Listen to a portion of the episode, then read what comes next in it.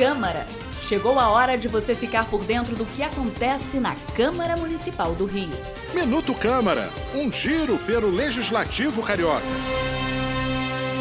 Muitas vezes confundido com autismo, o mutismo seletivo foi tema de uma palestra na Câmara do Rio.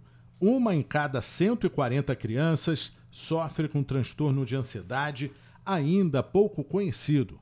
Trata-se de uma fobia que pode se manifestar na escola, normalmente entre os 3 e 6 anos, e que afeta especialmente as meninas. Responsável pela organização do evento e autora de três leis relacionadas ao assunto, a vereadora Tânia Bastos ressaltou a importância do diagnóstico precoce e da conscientização.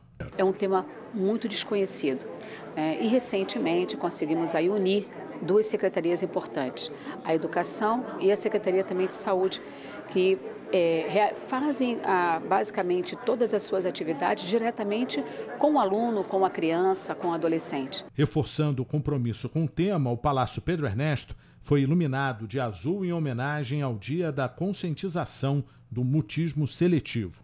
Eu sou Sérgio Costa e este é o Minuto Câmara. Minuto Câmara, um giro pelo Legislativo Carioca.